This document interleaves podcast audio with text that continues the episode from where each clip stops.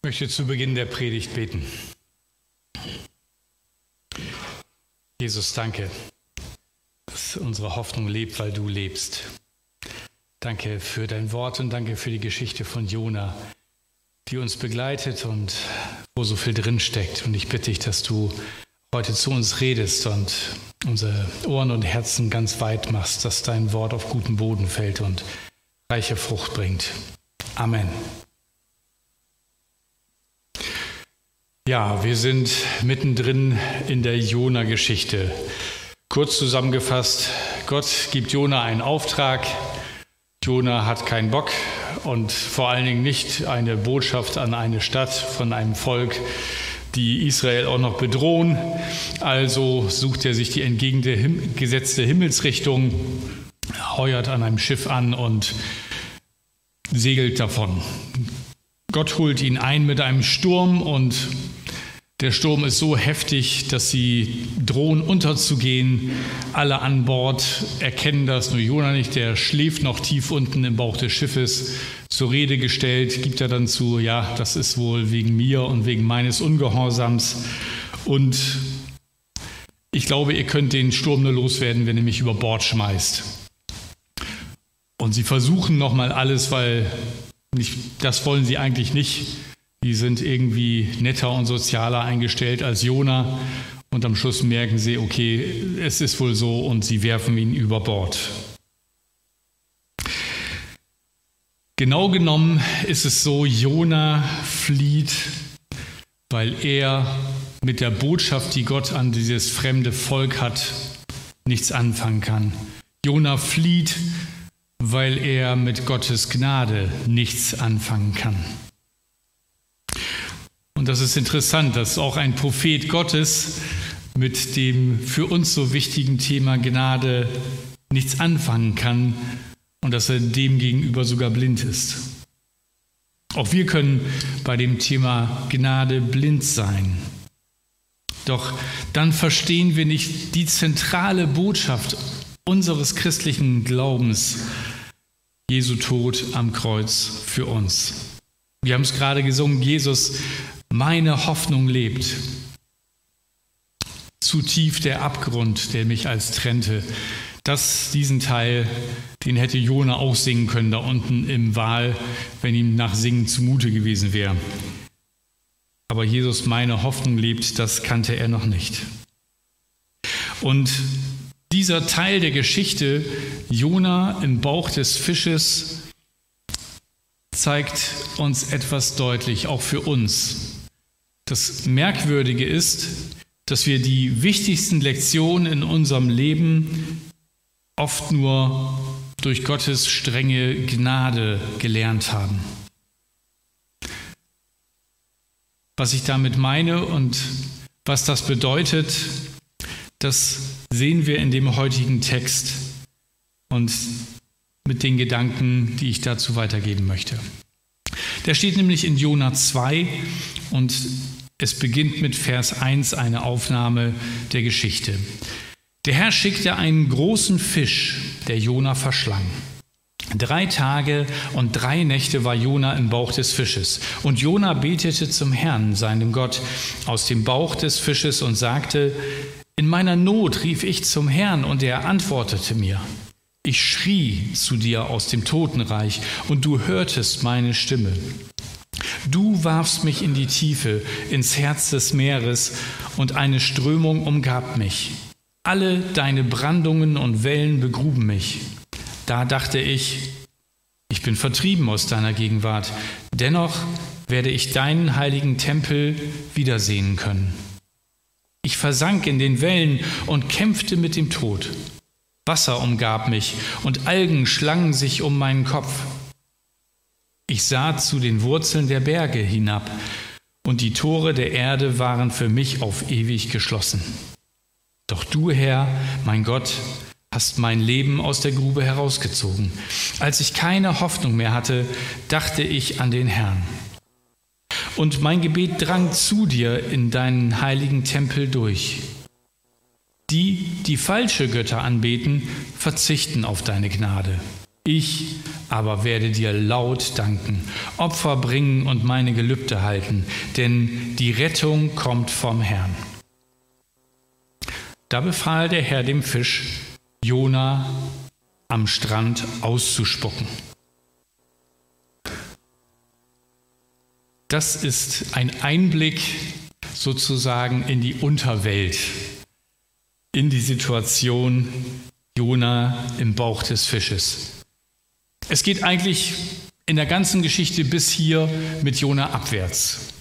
Jona geht hinab in die Hafenstadt Jaffo, er geht im Schiff nach unten in den Frachtraum und jetzt geht es für ihn in die Tiefen des Meeres, auf den Meeresgrund. Jona wird von einem Fisch verschlungen, den der Herr schickte.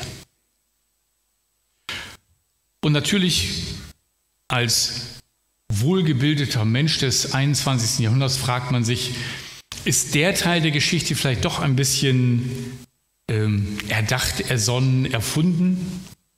Können denn Wale überhaupt Menschen verschlucken?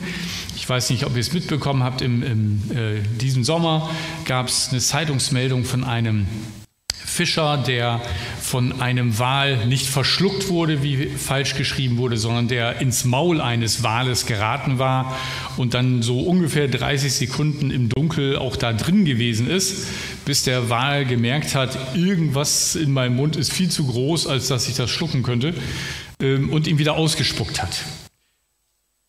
Und deswegen ist die Frage, können Wale überhaupt Menschen, also so große Beute schlucken.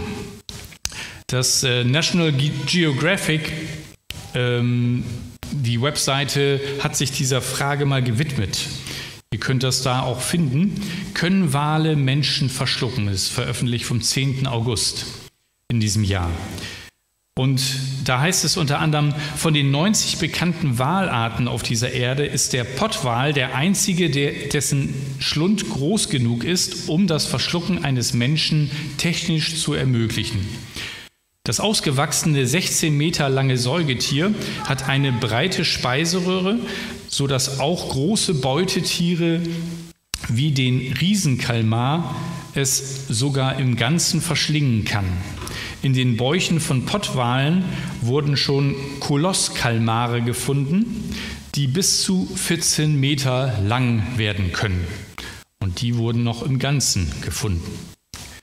Theoretisch ist es also möglich, von einem Pottwal verschluckt zu werden, doch die Chance darauf ist geringer als die eines Lotteriegewinns. Allein schon deswegen, weil Mensch und Pottwal nur selten aufeinandertreffen. Und wir wissen, die Wahrscheinlichkeit kann Gott ganz leicht erhöhen und er kann das möglich machen. In unserem Text heißt es, der Herr schickte einen großen Fisch. Gott kann den Tieren befehlen und genau das ist passiert in dieser Geschichte. Das ist kein Problem für Gott. Das Merkwürdige ist nur, dass diese Situation eigentlich so etwas wie eine Pausentaste ist. Es ist eigentlich gar keine Rettung, auch wenn wir denken, Mensch, der Jona wird ja aus dem Meer gerettet, er würde ertrinken. Irgendwann würden die Kräfte nachlassen, falls er überhaupt schwimmen konnte, und er würde tot auf den Meeresgrund sinken. Und so kommt der Fisch und schluckt ihn runter und er ist gerettet, aber auf Zeit weil er ist immer noch unter dem Meer. Und was, wenn der Fisch ihn nicht wieder hergibt? Wir kennen die Geschichte, dass das drei Tage dauert. Jona hatte keine Ahnung. Jona war im Bauch des Fisches und ich weiß nicht, aber in schwierigen Zeiten läuft die Zeit noch langsamer, oder? Und wenn man dann in einer Notsituation ist und festhängt und festhängt und festhängt und er konnte ja weder Tag noch Nacht unterscheiden. Er hatte keine Sonne, er hatte keinen Mond, er konnte überhaupt nichts empfinden. Und ich kann mir vorstellen, das muss ewig gewesen sein für ihn. Und er steckte fest, Gott hatte die Pausetaste gedrückt, er konnte nicht raus, aber er lebte noch. Und in dieser Situation fängt er an nachzudenken. Was ist eigentlich passiert? Wie bin ich eigentlich hier gelandet? In Vers 3 heißt es, ich schrie zu dir aus dem Totenreich, Er hat den Tod vor Augen und auch, dass für ihn alles zu spät sein kann, selbst wenn er jetzt noch gerade so lebt im Bauch des Fisches. Panik, Verzweiflung und die Einsicht, wohin sein Verhalten ihn gebracht hat. Das alles geht durch seinen Kopf. Jona ist absolut am Ende seiner Möglichkeiten und er kann jetzt auch nicht mehr weglaufen. Und darum überlegt er, was habe ich eigentlich getan und wie hat Gott reagiert? Und hat er mich nicht gerettet, auch wenn ich noch nicht das Ende sehen kann? Und die Veränderung beginnt eigentlich da unten im Bauch des Walfisch, als Jona anfängt zu beten. Und ich weiß nicht, ob du das kennst, so Situationen, die über dich hereinbrechen, wo du dich fragst, wo kommt denn das jetzt her? Wie kann das sein? Warum jetzt gerade? Ich dachte doch, dass es gerade so gut läuft und dann passiert das. Wie reagierst du dann? Fängst du an zu beten wie Jona? Oder haderst du noch? Und schiebst vielleicht sogar Gott ein bisschen die Schuld zu und das hindert dich im Gebet zu ihm zu kommen und mit ihm zu reden. Im Gebet geht Jona seine ganze Situation noch einmal durch. Wir merken, wie er ja, voller Panik in die Tiefe runter ist, zu den Wurzeln der Berge. So beschreibt er es, die irgendwie gefühlt im Meer anfangen, bis sie dann hochgehen und ans Land hochgehen und weiterreichen. Und er entdeckt dass Gott ihm nachgegangen ist und dass Gott mit seiner unendlichen Güte und Treue ihn erreicht hat.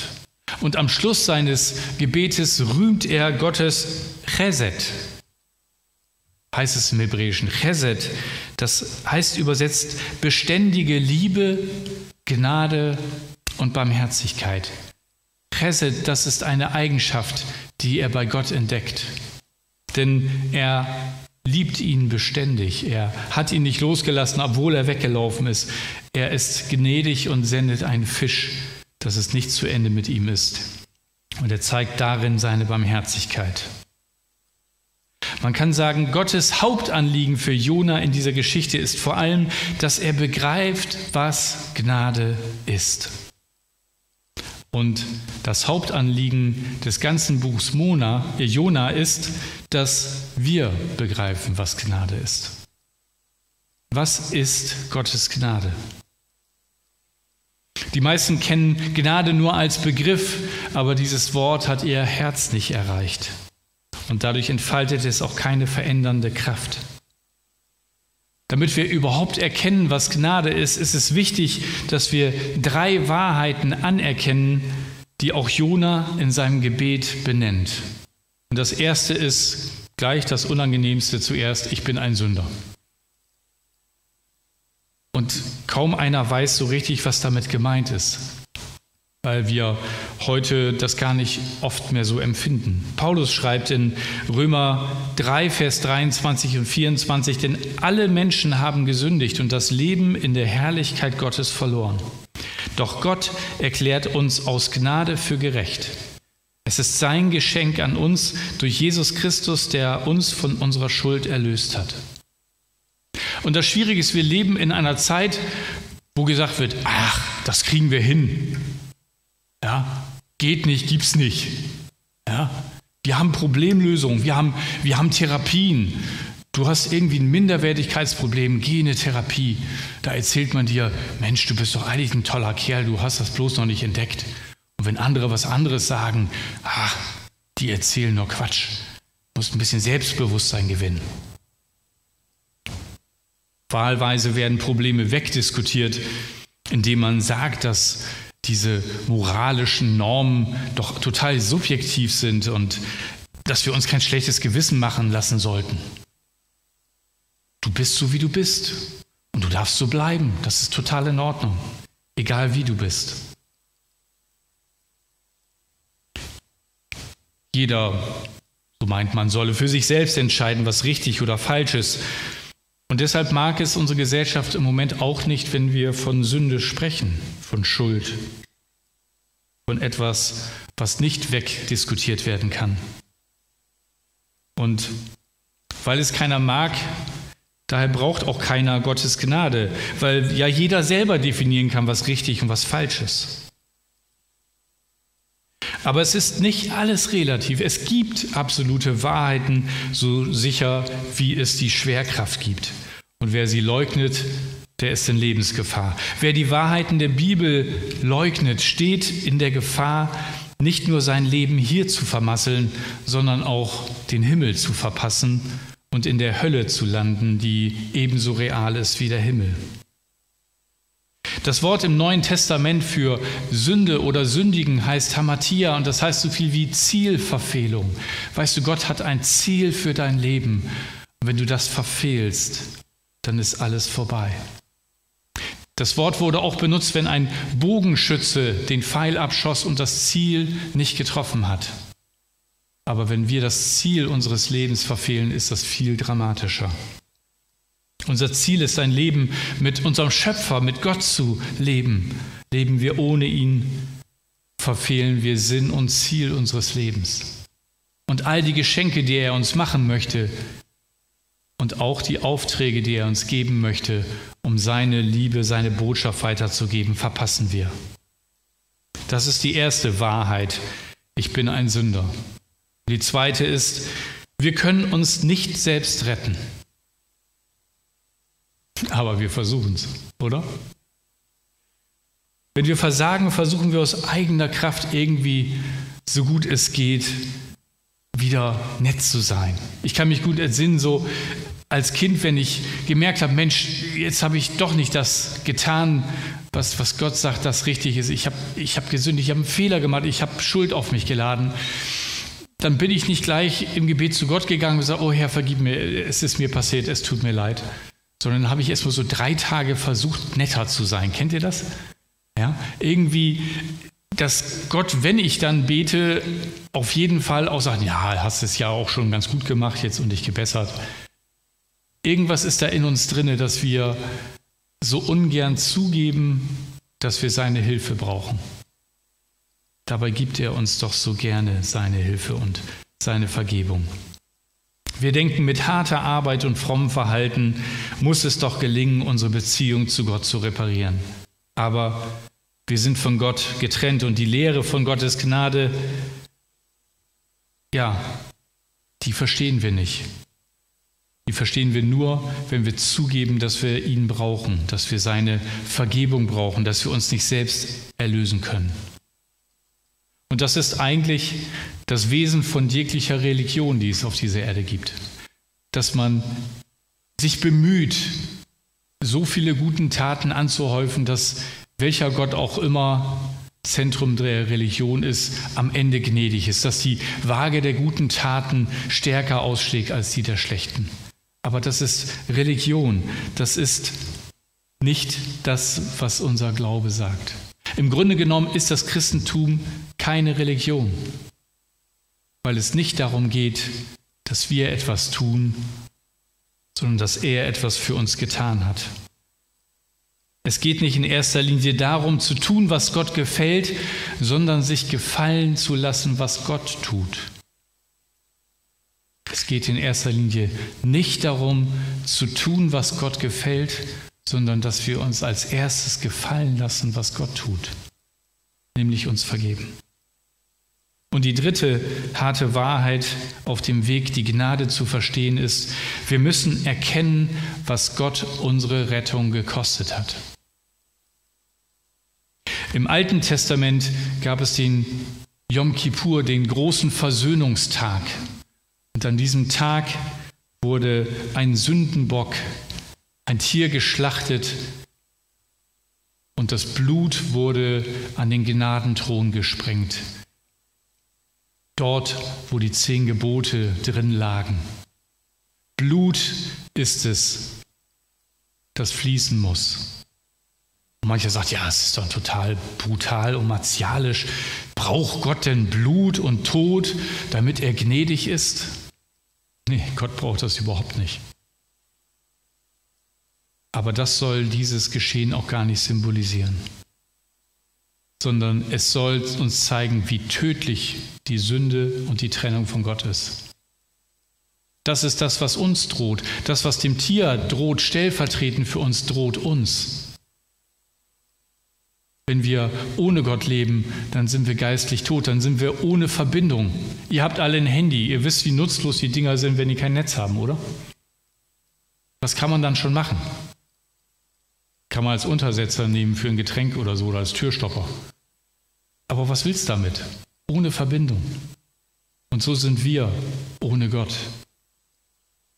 Und das, was im Alten Testament das Opferlamm war, das ist im Neuen Testament Jesus, der bereit war, sein Leben zu geben für uns an unserer Stelle, weil unsere Schuld ist in Gottes Augen immer noch Schuld. Weil er ein gerechter Gott ist, kann er nicht darüber hinweggehen und fünfe gerade sein lassen. Er weiß, dass es uns und andere Menschen zerstört und es uns nicht in die Lage versetzt, mit ihm in Verbindung zu treten. Und darum hat er all unsere Schuld auf ihn geworfen. Und er hat die Konsequenzen unserer Schuld auf sich genommen, damit wir diese Konsequenzen nicht tragen müssen. Und wir wollen nicht, dass da jemand für uns stirbt. Warum wollen wir das nicht? Weil wir nicht erkennen, wie tödlich die Schuld ist. Weil wir nicht wollen, dass jemand für mich sterben muss. Na, so schlimm bin ich doch nicht. Das kann doch nicht sein. Doch, es ist so. Sünde ist immer tödlich, so wie Gift.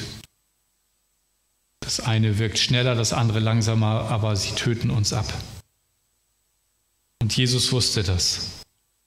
Und erst wenn wir erkennen, dass ich tatsächlich das verdient hätte, so wie Jona im Bauch des Fisches erkennt, ich hab's vermasselt. Niemand anderes ist schuld, ich alleine. Erst dann erkennen wir die erstaunliche Gnade, dass Gott uns Vergebung schenkt.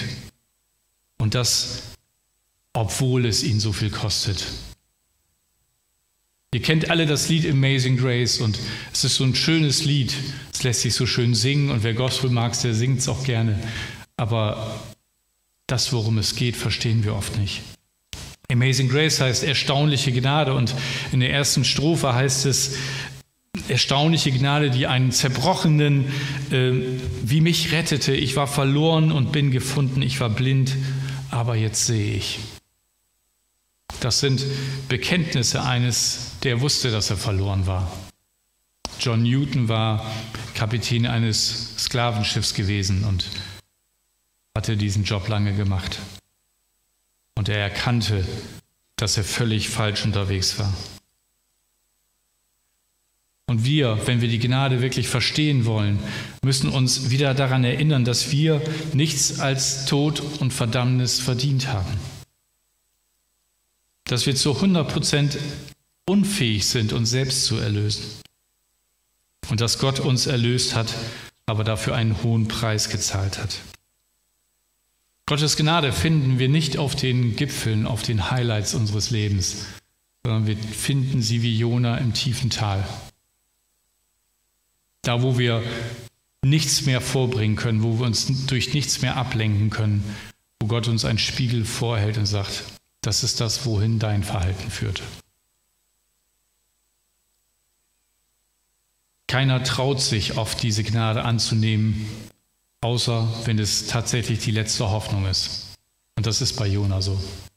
Der sitzt da in der Sackgasse. Der weiß nicht, ob er nochmal rauskommt. Er hat die Hoffnung, aber er weiß es nicht. Aber es bleibt ihm schlicht nichts anderes übrig, als auf diesen Gott zu setzen, der allein ihn retten kann. Und wenn wir diese Gnade annehmen, dann fangen wir selber an, von dieser erstaunlichen Gnade zu reden. Jona tut das in Vers 7b. Doch du, mein Gott, hast mein Leben aus der Grube herausgezogen, sagt er, als er noch unten im Bauch des Fisches ist. Jona ist verloren, auf dem falschen Weg und unfähig, die Türen seines Gefängnisses zu öffnen. Und doch rettet Gott ihn. Jona fängt an, Gott zu preisen, bevor er irgendwelche Garantien hat, dass Gott ihn aus dem Fisch rettet. Als ihm Gottes Gnade aufgeht, da kommt eigentlich die große Wende.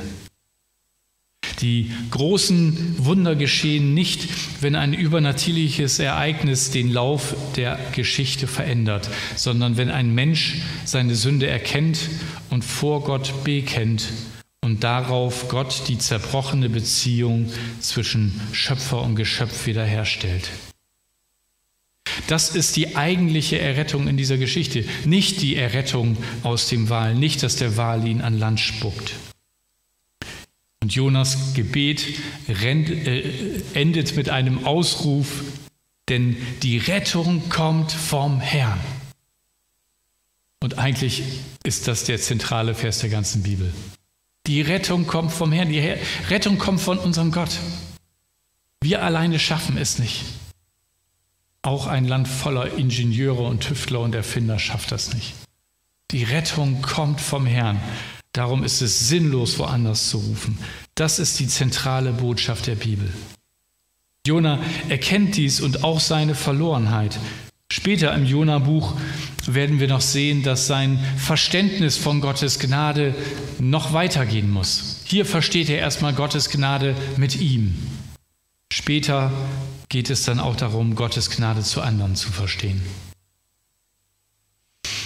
Aber es ist dennoch der erste und der wichtige und notwendige Schritt in die richtige Richtung. Und nochmal, Gottes Hauptanliegen für Jona ist vor allem, dass er begreift, was Gnade ist. Und das Hauptanliegen des Buches ist, dass wir begreifen, was Gnade ist. Paulus schreibt in Kolosser 1, Vers 6, diese gute Botschaft, die euch erreicht hat, verbreitet sich in der ganzen Welt. Überall verändert sie das Leben der Menschen, so wie sie euer Leben von dem Augenblick an verändert hat, als ihr die Wahrheit über die Gnade Gottes gehört und erkannt habt. Hören und erkennen, davon hängt es ab. Hören und verstehen, das gilt mir, das ist mein Ausweg, das ist meine Rettung. Als Martin Luther Gottes Gnade endlich begriff, wurde er von seinen, wurde aus dem von Schuld und Ängsten geplagten Mönch plötzlich ein Mann, der bereit war, der ganzen Welt entgegenzutreten. Als Bonhoeffer sich fragte im Dritten Reich, warum die Christen in Deutschland nicht bereit waren, Hitler entgegenzutreten und ihm die Stirn zu bieten, entdeckte er ein Problem im Denken der deutschen Christen damals, nämlich die billige Gnade, wie er sie nannte. Die Christen damals sagten, na Gott vergibt mir ja sowieso. Von daher ist es doch egal, wenn ich nicht immer seine Wege gehe. Das ist sein Geschäft. Er vergibt mir. Gnade ist das, was er mir immer schenkt. Und dann wird das auch nicht so schlimm sein, wenn ich an der Stelle feige zurückbleibe und nicht gegen die Ungerechtigkeit aufstehe. Billige Gnade sagt, ja, Vergebung möchte ich haben, aber umkehren möchte ich nicht. Ich möchte nur, dass mein Gewissen beruhigt wird.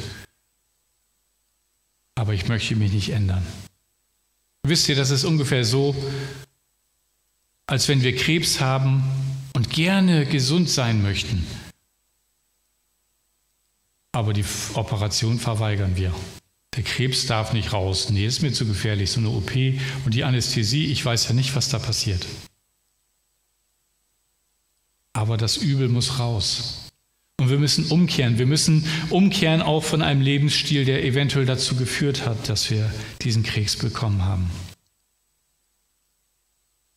Und es geht nicht um unser frommes Verhalten, sondern um echte Umkehr zu Gott und um einen Empfang dieser gnädigen Vergebung. Und was dann daraus entsteht, die Liebe und die Freude darüber, dass Gott tatsächlich mir einen Neustart geschenkt hat, das verändert mein Leben. Lukas 7, Vers 47 spricht in der Geschichte von der Sünderin, die Jesus salbt und wo sich alle Umstehenden darüber wundern, dass Jesus das zulässt. Da sagt Jesus einen sehr wahren Satz über sie. Deshalb sage ich dir, ihre vielen Sünden sind vergeben, denn sie hat viel geliebt. Wem aber wenig vergeben wird, der liebt wenig. Mit anderen Worten, wenn du sagst, ich bin eigentlich ein feiner Kerl und ja, ich habe da schon mal belogen oder nicht so netten Gedanken gehabt über jemand, aber ansonsten, dann ist das eigentlich immer noch die Selbstgerechtigkeit und der Stolz in dir. Und dann hat Gott dir nicht viel gegeben und dann liebst du ihn auch nicht viel. Aber wenn du ehrlich wirst vor Gott und dein Versagen benennst und erkennst, dass er dir trotzdem, egal wie lange deine Liste ist, vergibt und dich liebt und dich daraus lieben möchte, dann wirst du so dankbar über seine Liebe, dass, dass du losrennen willst und anderen von dieser großen Gnade und Liebe erzählen möchtest. Die wichtigsten Lektionen in unserem Leben haben wir oft durch Gottes strenge Gnade gelernt. Habe ich am Anfang gesagt. Und bei mir war es auch so. Als ich 2000 nach Greifswald gegangen bin, da oben in einem kleinen Dorf nördlich von Greifswald für fünf Jahre missionarischen Gemeindeaufbau in der Landeskirche ähm, dort gemacht habe, ist es auch so gewesen, dass ich, ich habe einen jungen Mann kennengelernt, ungefähr mein Alter. Wir haben uns super verstanden. Er ist zum Glauben gekommen und ich dachte, hey, wir zusammen, wir rocken das hier. Gemeindeaufbau mit dem, das wird richtig gut. Und dann sind wir zum Segeln rausgefahren Ende Oktober, jetzt ungefähr die Jahreszeit. Und aus dem schönen Wetter wurde plötzlich ein Sturm. Wir sind gekentert und bei dem Versuch, uns auf die Insel zu retten, die in der Nähe war, ist er ertrunken. Und als ich gerettet wurde, aus dem Wasser gezogen wurde, von einem Boot, die gesehen hatten, dass wir Probleme hatten und gekommen waren, da dachte ich, hey, warum ich? Warum, warum wurde er nicht gerettet? Er hat Frau und zwei Kinder, ich war damals noch Single.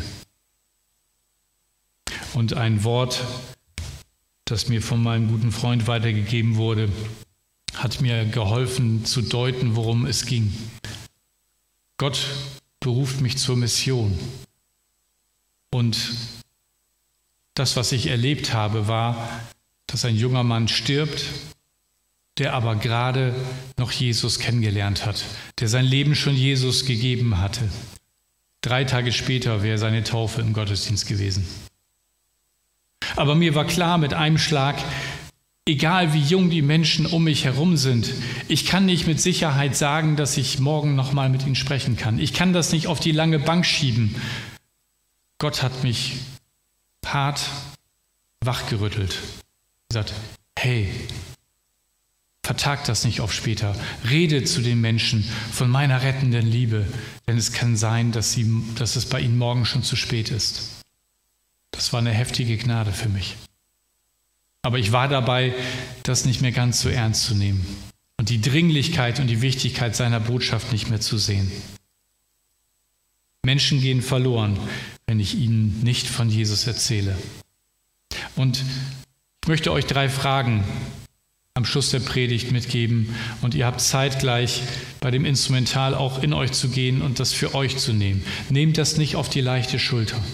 Gottes Gnade ist ein riesiges Geschenk. Aber sie kann in uns nur wirken, wenn wir unsere Schuld und Sünde erkennen und ihm geben, wenn wir ihn in unser Leben lassen. Darum meine Frage an dich ist, habe ich, habe ich Gottes Gnade verstanden oder bin ich noch auf der Flucht vor ihr? Bin ich bereit umzukehren mein eigenes Versagen Gott zu bekennen und seine Vergebung zu empfangen? Welchen Schritt will Gott mit mir gehen? Welchen nächsten Schritt will Gott mit mir gehen? Was ist bei dir dran? Weißt du, Gott hat einen nächsten Schritt für dich. Und weißt du, Gott geht mit dir nie den übernächsten. Wir scheuen uns manchmal vor dem Nächsten, weil wir spüren, weil wir ahnen, dass Gott an eine Sache ran will und wir weigern uns. Wir wollen immer gern schon das Ergebnis haben. Aber den Weg dahin, den gehen wir so ungern. Jona wurde von Gott gezwungen, sich endlich dem zu stellen, was in seinem Herzen war. Lass es nicht so weit kommen. Schau dir das vorher an und gib du deine Unvollkommenheit, deine Schuld ihm. Und selbst das, was Gott dann manchmal tut, ist immer noch Gnade. Auch die Geschichte mit dem Fastertrinken war Gnade, weil sein Ziel ist immer, dass wir seine Gnade und seine Liebe zu uns erkennen. Und du bist heute hier und du hörst heute zu, weil er auch dich mit seiner Liebe erreichen will. Ich möchte noch beten und vielleicht kannst du dich eins machen mit dem Gebet, das ich jetzt bete und es im Stillen mitbeten. Danke, himmlischer Vater, dass du mich so liebst. Ich danke dir, dass du nicht locker lässt und mir nichts durchgehen lässt, weil du mich so liebst. Ich danke dir, dass dein Sohn Jesus für mich am Kreuz gestorben ist und meine Schuld auf sich genommen hat. Ich nehme diese Vergebung jetzt an. Und ich bitte dich, komm du in mein Leben. Ich empfange deine Gnade und Liebe und deine Vergebung. Ich empfange deinen Heiligen Geist. Fülle du mich mit deinem Geist. Füll mich mit deiner Liebe und lass mich anderen fröhlich davon erzählen. Danke. Amen.